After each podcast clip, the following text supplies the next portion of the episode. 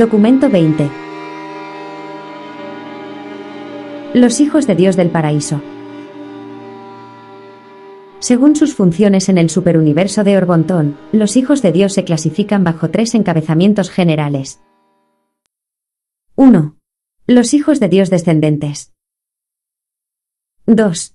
Los hijos de Dios ascendentes. 3. Los hijos trinizados de Dios. Las órdenes descendentes de filiación incluyen personalidades que son de creación directa y divina. Los hijos ascendentes, como son las criaturas mortales, consiguen este estatus mediante la participación experiencial en la técnica creativa conocida como evolución. Los hijos trinizados son un grupo de origen compuesto, que incluye a todos los seres abrazados por la Trinidad del Paraíso, aun cuando no tengan origen directo en la Trinidad.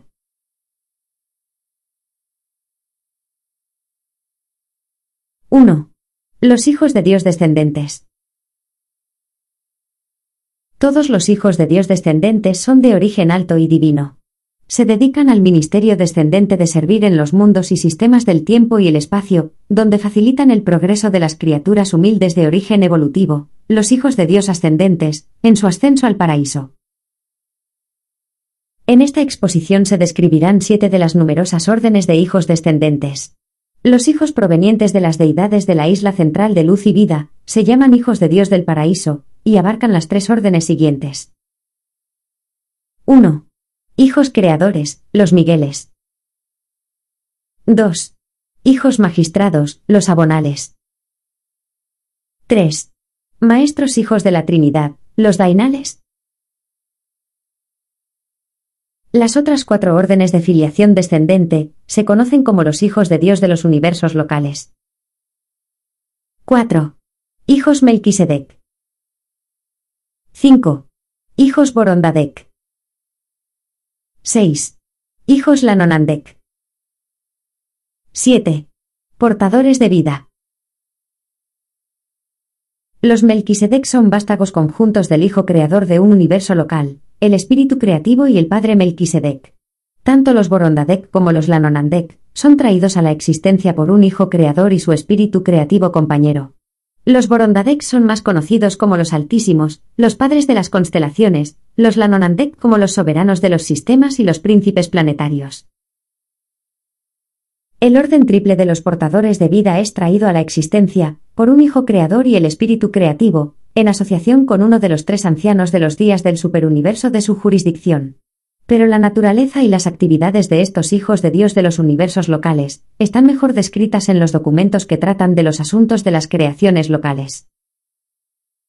Los hijos de Dios del paraíso son de origen triple, los hijos primarios o creadores son traídos a la existencia por el Padre Universal y el Hijo Eterno, los hijos secundarios o hijos magistrados son hijos del Hijo Eterno y el Espíritu Infinito, los maestros hijos de la Trinidad, son vástagos del Padre, el Hijo y el Espíritu.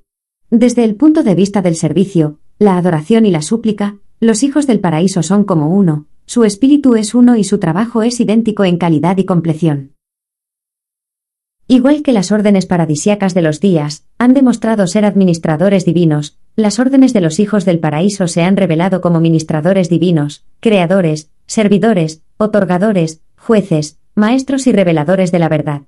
Recorren el universo de universos desde las orillas de la isla eterna, hasta los mundos habitados del tiempo y el espacio, y desempeñan múltiples servicios, no desvelados en estas narraciones, en el universo central y los superuniversos.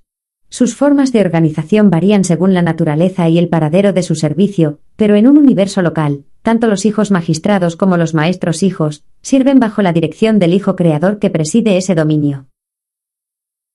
Los hijos creadores parecen poseer una dotación espiritual centrada en su persona, que controlan y que pueden otorgar, como hizo vuestro propio Hijo Creador cuando derramó su espíritu sobre toda la carne mortal de Urantia. Cada hijo creador está dotado de este poder espiritual de atracción en su propio dominio, es personalmente consciente de todos los actos y emociones de todos los hijos de Dios descendentes que sirven en sus dominios. Hay en esto un reflejo divino, un duplicado en los universos locales, de ese poder absoluto de atracción espiritual del Hijo Eterno, que le permite extenderse hasta hacer y mantener contacto con todos sus hijos del paraíso, donde quiera que estén en todo el universo de universos. Los hijos creadores del paraíso no solo sirven como hijos en sus ministerios descendentes de servicio y otorgamiento, sino que cuando han completado sus carreras de otorgamiento, cada uno actúa como padre del universo que él mismo ha creado, al tiempo que los demás hijos de Dios prosiguen el servicio de otorgamiento y elevación espiritual planeado, para conseguir que los planetas reconozcan voluntariamente uno a uno el gobierno amoroso del Padre Universal, reconocimiento que culmina en la consagración de la criatura a la voluntad del Padre del Paraíso, y en la lealtad planetaria a la soberanía de su Hijo Creador en el universo. En un Hijo Creador séptuple, Creador y criatura se combinan para siempre en una asociación comprensiva, compasiva y misericordiosa. Todo el orden de los Migueles, los hijos creadores, es tan único que el estudio de su naturaleza y sus actividades se reserva para el siguiente documento de esta serie, mientras que esta narración se centrará en las otras dos órdenes de filiación paradisiaca, los hijos magistrados y los maestros hijos de la Trinidad.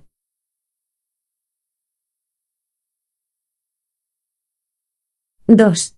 Los hijos magistrados.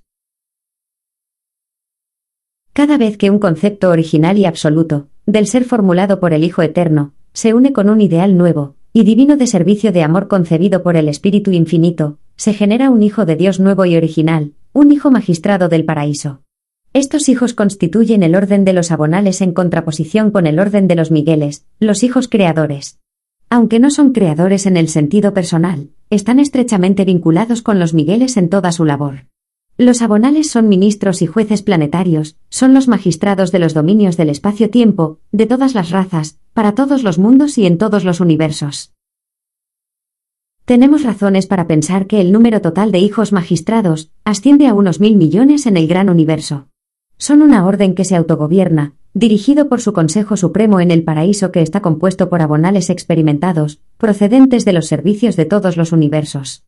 Pero cuando están asignados a un universo local y comisionados en él, sirven bajo la dirección del Hijo Creador de ese dominio. Los abonales son los hijos del paraíso que sirven, y se otorgan en los planetas individuales de los universos locales.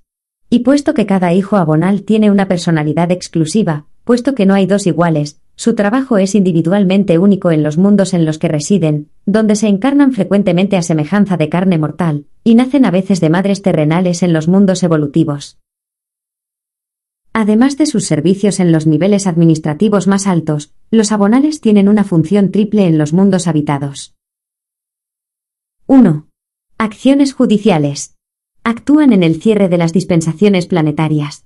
Con el tiempo, se pueden ejecutar decenas, cientos, de estas misiones en cada mundo individual, y pueden volver innumerables veces al mismo mundo, o a otros como terminadores de una dispensación, como liberadores de los supervivientes durmientes. 2. Misiones de magistrado. Se suele producir una visitación planetaria de este tipo, antes de la llegada de un hijo de otorgamiento. En esta misión, el abonal aparece como un adulto del mundo, mediante un procedimiento de encarnación que no implica su nacimiento como mortal. Tras esta primera y habitual visita magisterial, los abonales pueden servir repetidamente como magistrados en el mismo planeta, tanto antes como después de la aparición del hijo de otorgamiento. En esas misiones de magistrado adicionales, el abonal puede aparecer o no en forma material y visible, pero en ninguna de ellas nacerá en el mundo como bebé indefenso. 3. Misiones de otorgamiento. Todos los hijos abonales se otorgan al menos una vez a alguna raza mortal de algún mundo evolutivo. Las visitas judiciales son numerosas, las misiones de magistrado pueden ser plurales, pero en cada planeta no aparece más que un hijo de otorgamiento. Los abonales de otorgamiento nacen de mujer tal como Miguel de Nevadón se encarnó en Urantia. No hay límite al número de veces que los hijos abonales puedan servir en misiones de magistrado y de otorgamiento, aunque por regla general, después de pasar siete veces por esta experiencia, se produce una suspensión a favor de los que han prestado menos veces este servicio. Estos hijos con múltiples experiencias de otorgamiento son asignados entonces al alto consejo personal de un hijo creador, y llegan así a participar en la administración de los asuntos del universo. En todo su trabajo para, y en los mundos habitados, los hijos magistrados cuentan con la asistencia de dos órdenes de criaturas de los universos locales, los Melquisedec y los arcángeles, mientras que en las misiones de otorgamiento, les acompañan además las brillantes estrellas vespertinas, también originarias de las creaciones locales. En todos sus esfuerzos planetarios, los hijos secundarios del paraíso, los abonales, son plenamente respaldados por la totalidad de poder y autoridad de un hijo primario del paraíso, el hijo creador del universo local en el que sirven. Su actuación en las esferas habitadas es tan eficaz y aceptable a todos los efectos, como hubiera sido la de un hijo creador en esos mundos habitados por mortales.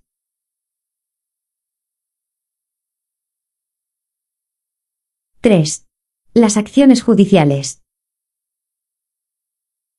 Los abonales son conocidos como hijos magistrados, porque son los altos magistrados de los dominios, los jueces de las dispensaciones sucesivas de los mundos del tiempo.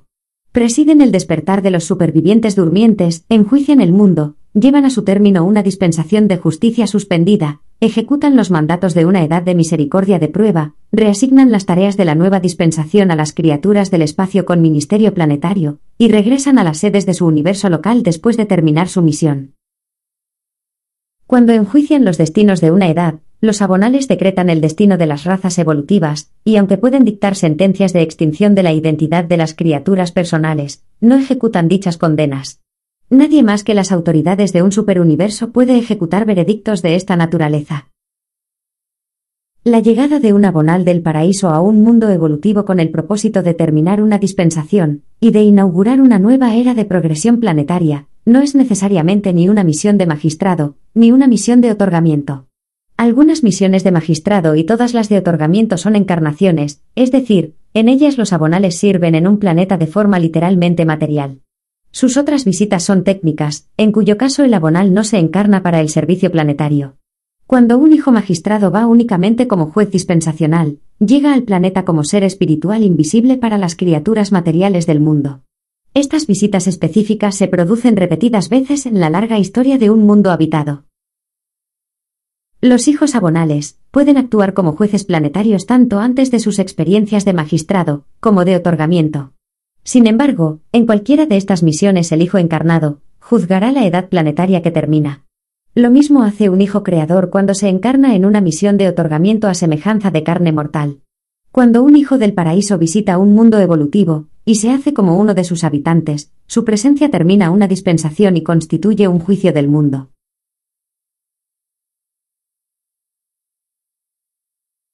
4.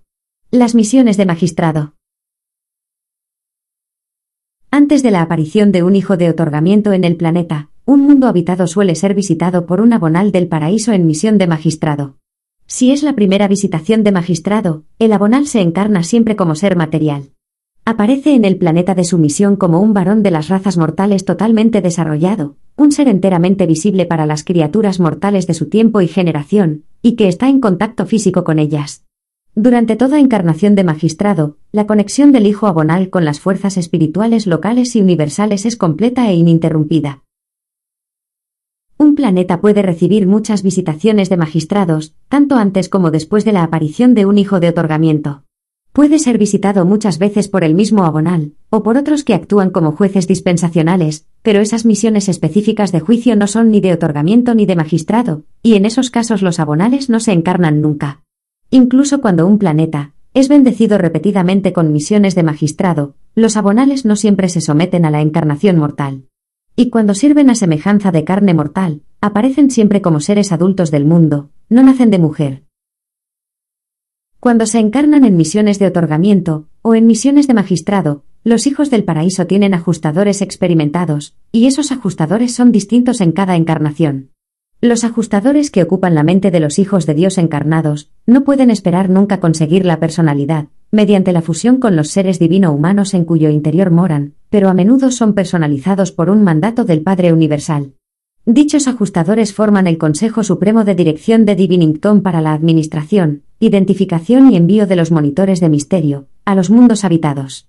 También reciben y acreditan a los ajustadores en su regreso al seno del Padre, tras la disolución por la muerte de su tabernáculo terrenal. Y así, los fieles ajustadores de los jueces de los mundos, se convierten en los jefes ensalzados de los seres de su clase. Urantia no ha alojado nunca a un hijo abonal en misión de magistrado. Si Urantia hubiera seguido el plan general de los mundos habitados, habría sido bendecido con una misión de magistrado en algún momento entre los días de Adán y el otorgamiento de Cristo Miguel. Pero la secuencia regular de los hijos del paraíso se alteró completamente en vuestro planeta, cuando apareció vuestro hijo creador en su otorgamiento terminal, hace 1900 años. Urantia aún puede ser visitado por un abonal comisionado, para encarnarse en misión de magistrado, pero respecto a la aparición futura de los hijos del paraíso, ni siquiera los ángeles del cielo conocen el modo, ni el momento de dichas visitaciones, pues el mundo de otorgamiento de un Miguel se convierte en pupilo individual y personal de un hijo maestro y, como tal, está sujeto por entero a sus propios planes y resoluciones. Esto se complica aún más en vuestro mundo, por la promesa de Miguel de regresar. A pesar de los malentendidos sobre la estancia en Urantia de Miguel de Nevadón, una cosa es auténtica sin lugar a dudas, su promesa de volver a vuestro mundo. Ante esta perspectiva solo el tiempo puede revelar el orden futuro de las visitaciones de los hijos de Dios del paraíso a Urantia.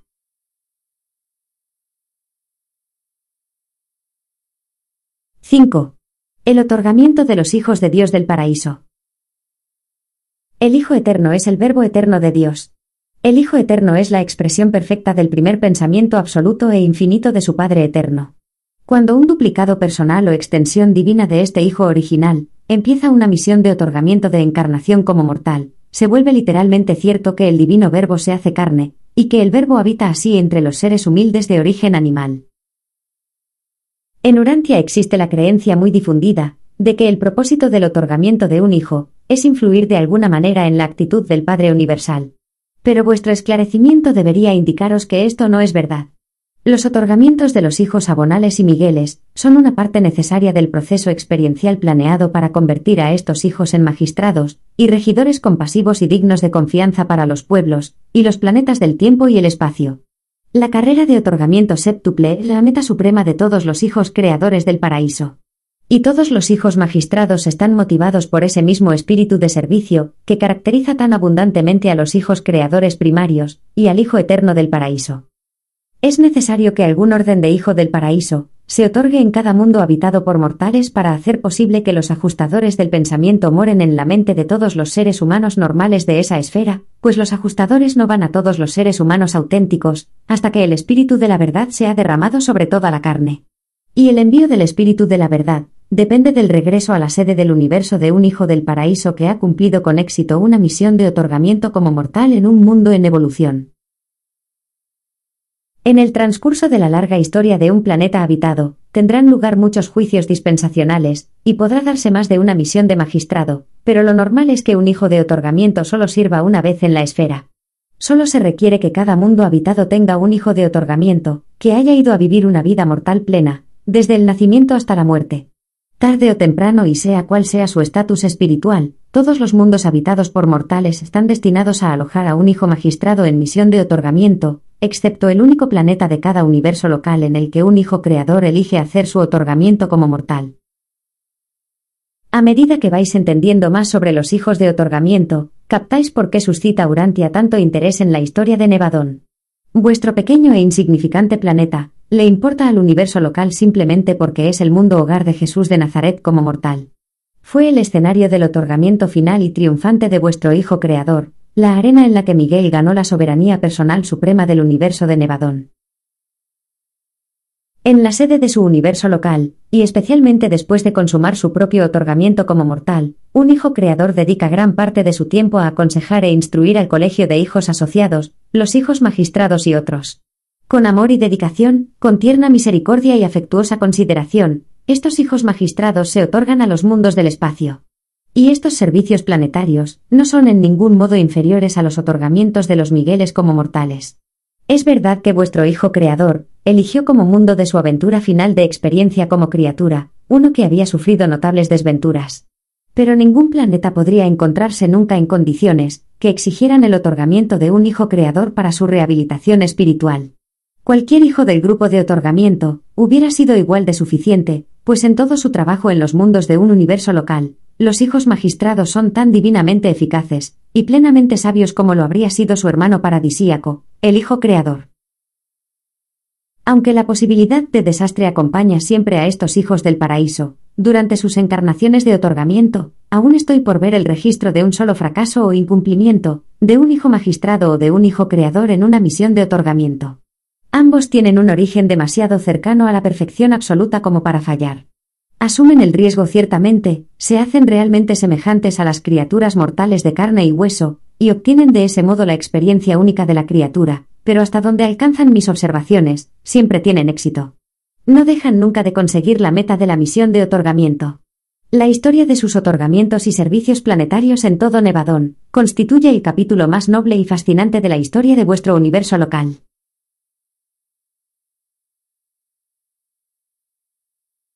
6. Las carreras de otorgamiento como mortales. El método por el que un hijo del paraíso se prepara para la encarnación mortal como hijo de otorgamiento, por el que entra en el seno de su madre en el planeta de otorgamiento, es un misterio universal, y cualquier intento de descubrir el funcionamiento de esta técnica de Sonarington está abocado a un fracaso seguro. Dejad que el conocimiento sublime de la vida mortal de Jesús de Nazaret penetre en vuestras almas, pero no malgastéis ningún pensamiento en especulaciones inútiles sobre cómo se efectuó esta misteriosa encarnación de Miguel de Nevadón. Regocijémonos todos en el conocimiento y la seguridad de que tales consecuciones son posibles para la naturaleza divina, y no perdamos el tiempo en vanas conjeturas sobre la técnica empleada por la sabiduría divina para producir esos fenómenos. En una misión de otorgamiento como mortal, un hijo del paraíso nace siempre de mujer, y crece como un niño varón del planeta, como lo hizo Jesús en Urantia. Todos estos hijos de servicio supremo pasan por la infancia y la juventud, hasta la edad adulta exactamente igual que un ser humano. En todos los aspectos se hacen como los mortales de la raza en la que nacen. Hacen peticiones al Padre como los hijos de los planetas en los que sirven. Desde un punto de vista material, estos hijos divino-humanos viven vidas normales con una única excepción, no engendran descendencia en los mundos donde residen. Es una restricción universal impuesta a todas las órdenes de los hijos de otorgamiento del paraíso. Igual que Jesús trabajó en vuestro mundo como el hijo de un carpintero, otros hijos del paraíso trabajan en distintas ocupaciones en sus planetas de otorgamiento. Es difícil encontrar una profesión que no haya sido ejercida por un hijo del paraíso, en el curso de su otorgamiento en alguno de los planetas evolutivos del tiempo. Cuando un hijo de otorgamiento ha llegado a dominar la experiencia de vivir la vida mortal, cuando ha conseguido la perfecta sintonía con el ajustador que mora en su interior, empieza la parte de su misión planetaria planeada para iluminar la mente e inspirar el alma de sus hermanos en la carne. Como maestros, estos hijos se dedican exclusivamente al esclarecimiento espiritual de las razas mortales de los mundos donde residen. Las carreras de otorgamiento como mortales de los Migueles y de los Abonales, si bien comparables en la mayoría de sus aspectos, no son idénticas del todo. Un hijo magistrado no proclama nunca, todo aquel que ha visto al Hijo ha visto al Padre, como hizo vuestro Hijo Creador cuando estuvo encarnado en Urantia. En cambio, un abonal otorgado sí declara, todo aquel que me ha visto, ha visto al Hijo Eterno de Dios. Los hijos magistrados no descienden directamente del Padre Universal, ni se encarnan sometidos a la voluntad del Padre. Se otorgan siempre como hijos del paraíso, sujetos a la voluntad del Hijo Eterno del paraíso. Aunque los hijos de otorgamiento, creadores o magistrados, entran en los portales de la muerte, reaparecen al tercer día. Pero no debéis pensar que afrontan siempre el trágico final padecido por el Hijo Creador, que residió en vuestro mundo hace 1900 años. La experiencia extraordinaria e inusualmente cruel, por la que pasó Jesús de Nazaret ha hecho que Urantia sea conocido localmente como el mundo de la cruz. No es necesario que se trate de forma tan inhumana a un hijo de Dios. La inmensa mayoría de los planetas les ha dispensado un recibimiento más considerado, y les ha permitido acabar sus carreras mortales, terminar la edad, juzgar a los supervivientes durmientes, e inaugurar una nueva dispensación sin imponerles una muerte violenta. Un hijo de otorgamiento debe someterse a la muerte, debe pasar por la totalidad de la experiencia misma de los mortales del planeta, pero no es requisito del plan divino que esa muerte sea violenta o inusual. Cuando los hijos de otorgamiento no reciben una muerte violenta, renuncian voluntariamente a su vida y pasan por los portales de la muerte, no para satisfacer las demandas de una justicia severa, o de la ira divina, sino para completar el otorgamiento, para apurar el cáliz, de la carrera de encarnación y de experiencia personal en todo lo que constituye la vida de una criatura, tal como se vive en los planetas donde existen mortales. El otorgamiento es una necesidad planetaria y del universo, y la muerte física no es más que una parte necesaria de la misión de otorgamiento. Una vez terminada su encarnación como mortal, el abonal que ha realizado el servicio se dirige al paraíso, es aceptado por el Padre Universal, regresa al universo local en el que está destinado, y recibe el reconocimiento del Hijo Creador. Acto seguido, el abonal de otorgamiento y el Hijo Creador envían en conjunto su espíritu de la verdad, a actuar en el corazón de las razas mortales que moran en el mundo de otorgamiento. En las edades de un universo local anteriores a la soberanía, el espíritu conjunto de ambos hijos es puesto en obra por el espíritu creativo. Difiere algo del espíritu de la verdad, que caracteriza las edades del universo local que siguen al séptimo otorgamiento de un Miguel. Al término del otorgamiento final de un Hijo Creador, el espíritu de la verdad, enviado previamente a todos los mundos del universo local, donde se ha otorgado un abonal, cambia de naturaleza y se convierte más literalmente en el espíritu del Miguel soberano. Este fenómeno concurre con la liberación del espíritu de la verdad, que servirá en el planeta donde el Miguel se ha otorgado como mortal. A partir de entonces, cada mundo honrado por un otorgamiento de un magistrado, recibirá del Hijo Creador séptuple, en asociación con el Hijo Magistrado, el mismo confortador espiritual, que habría recibido si el propio soberano del universo local, se hubiera encarnado personalmente como su Hijo de otorgamiento.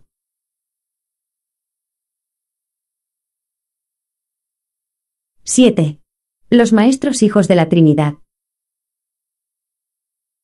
Estos hijos del paraíso sumamente personales y sumamente espirituales, son traídos a la existencia por la Trinidad del paraíso. Son conocidos en Abona como el orden de los Dainales. En Orbontón están registrados como maestros hijos de la Trinidad, llamados así por su ascendencia. En Salvington se les denomina a veces los hijos espirituales del paraíso. El número de maestros hijos aumenta constantemente. En el último censo universal difundido se contabilizaron algo más de 21 mil millones de estos hijos de la Trinidad, que actúan en el universo central y en los superuniversos, sin contar las reservas del paraíso compuestas por más de un tercio de todos los maestros hijos de la Trinidad que existen. El orden dainal de filiación no es una parte orgánica de las administraciones de los universos locales ni de los superuniversos. Sus miembros no son ni creadores ni rescatadores, tampoco son jueces ni regidores no están tan involucrados en la administración del universo como en el esclarecimiento moral y el desarrollo espiritual.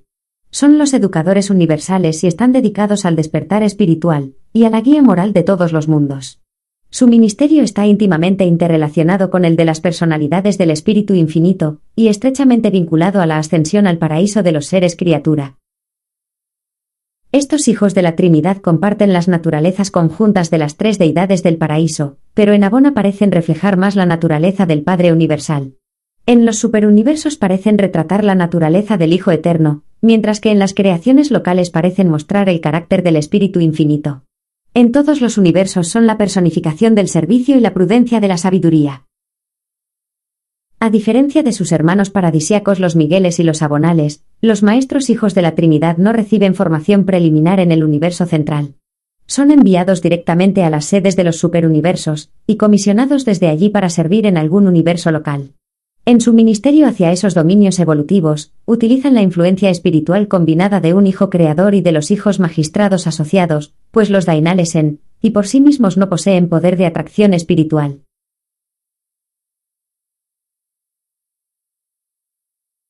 8.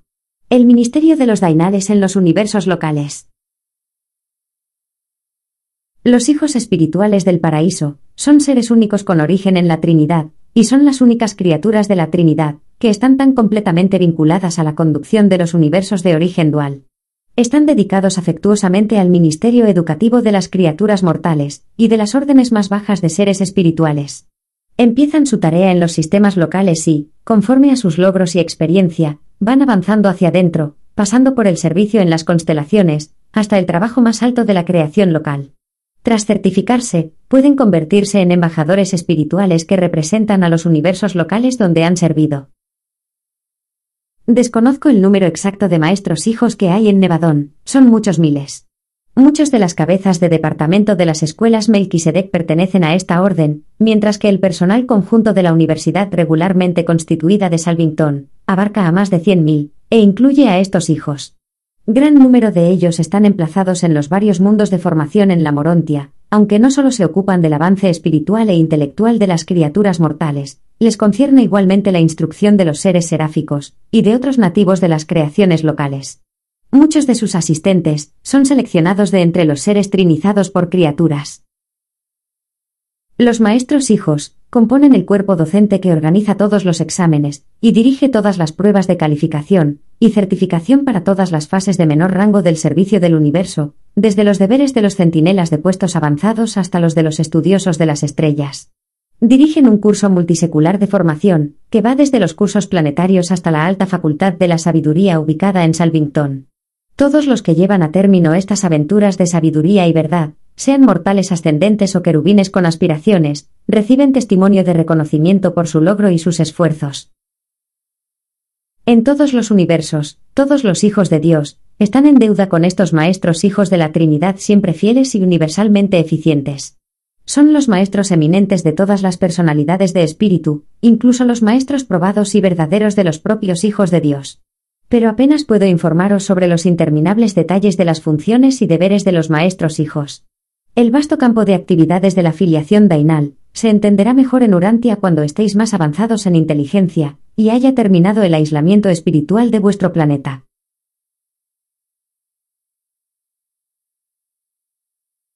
9. El servicio planetario de los Dainales. Cuando el progreso de los acontecimientos en un mundo evolutivo indica que se dan las circunstancias para iniciar una edad espiritual, los maestros hijos de la Trinidad se ofrecen siempre voluntarios para ese servicio. No estáis familiarizados con esta orden de filiación, porque Urantia no ha experimentado nunca una edad espiritual, un milenio de esclarecimiento cósmico. Pero los maestros hijos, incluso ahora, visitan vuestro mundo con el propósito de formular planes relativos a su proyectada estancia en vuestra esfera. Se espera su aparición en Urantia, cuando sus habitantes hayan logrado una liberación relativa de las ataduras de la animalidad y de las cadenas del materialismo. Los maestros hijos de la Trinidad no tienen nada que ver con la terminación de las dispensaciones planetarias.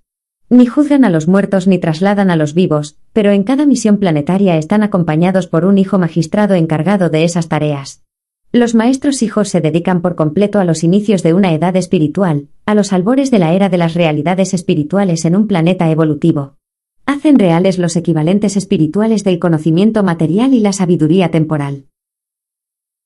Los maestros hijos suelen permanecer en los planetas que visitan durante mil años del tiempo planetario.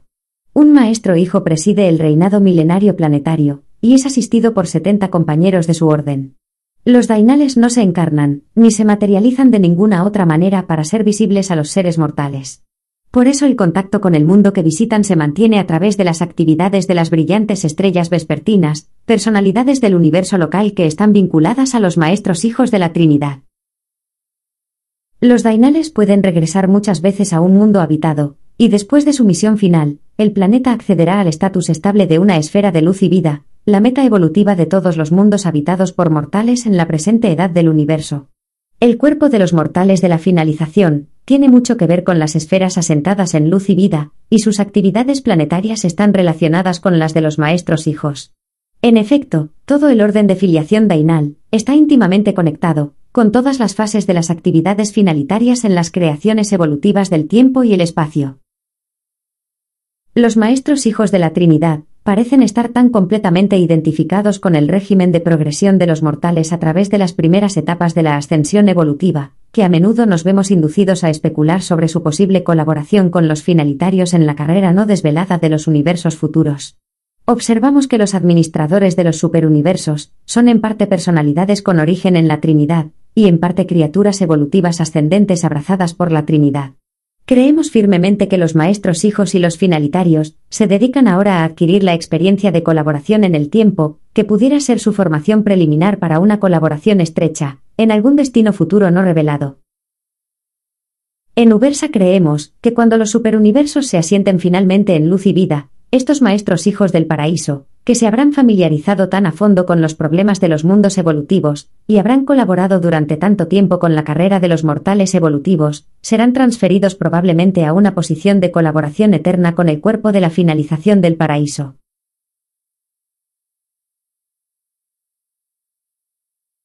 ¡10!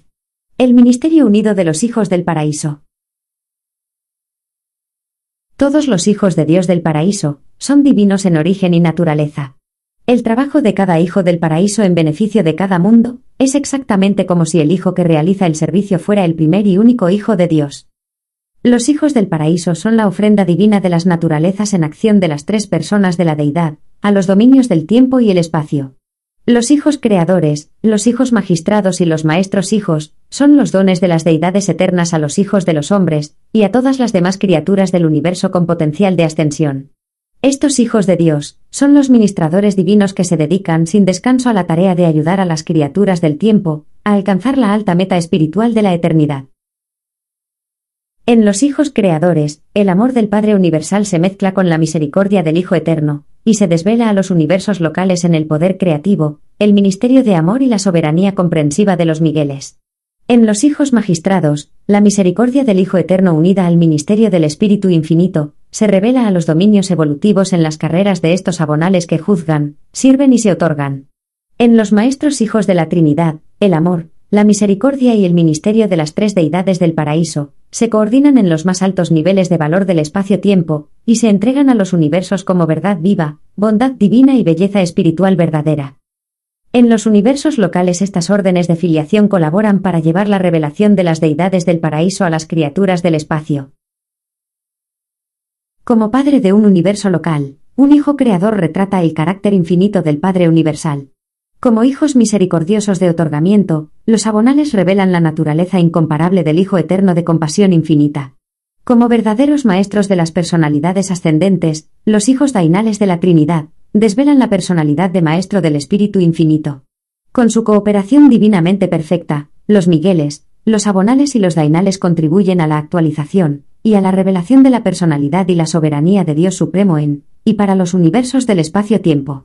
Con la armonía de sus actividades trinas, estos hijos de Dios del paraíso actúan siempre en la vanguardia de las personalidades de la deidad, y siguen la expansión sin fin de la divinidad de la primera gran fuente y centro, desde la isla sempiterna del paraíso hacia las profundidades desconocidas del espacio. Presentado por un perfeccionador de la sabiduría de Ubersa.